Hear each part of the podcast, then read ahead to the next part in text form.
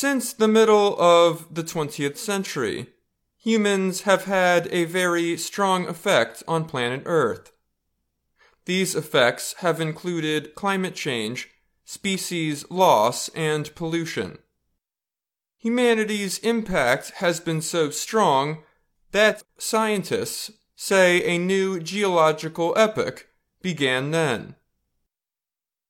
The scientists call it the Anthropocene epoch. The word comes from the Greek terms for human and new. This epoch started sometime between 1950 and 1954, the scientists say. There is evidence worldwide of the harmful impact on the Earth's health of burning fossil fuels, dropping nuclear weapons, and releasing fertilizers and plastics on land and in water. It's quite clear that the scale of change has intensified unbelievably, and that has to be human impact, said University of Leicester geologist Colin Waters. He led the Anthropocene Working Group.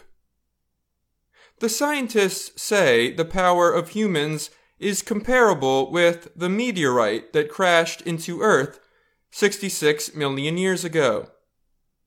The meteorite killed off the dinosaurs and started the Cenozoic era, or what is known as the Age of Mammals.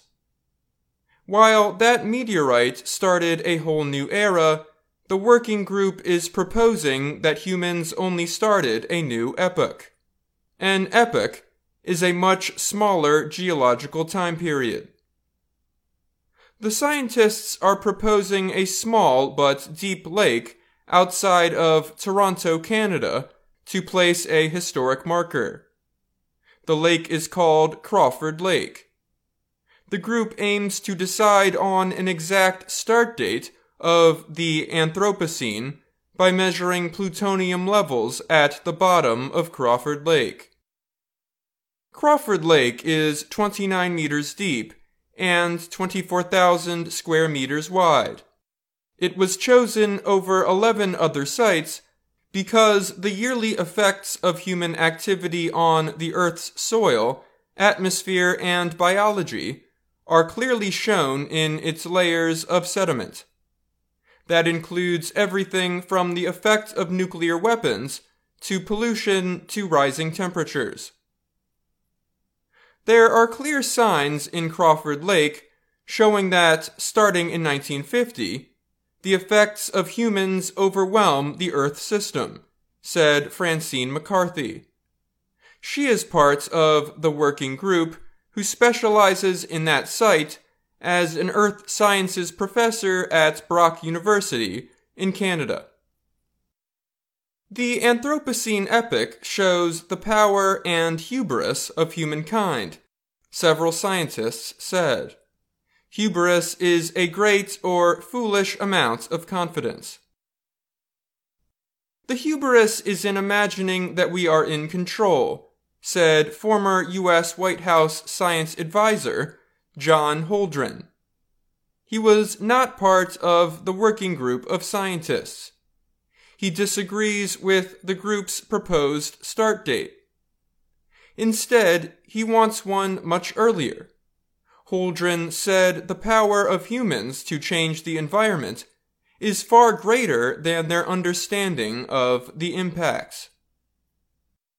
Geologists measure time in eons, eras, periods, epochs, and ages, with eons being the longest.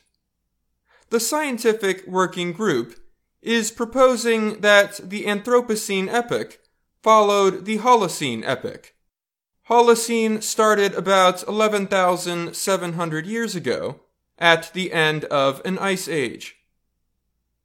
The proposal still needs to be approved by three different groups of geologists. It could be signed at a major conference next year. Naomi Oreskes is a science historian with Harvard University and a working group member. She said if there is no change to harmful human activities, we are headed for tragedy.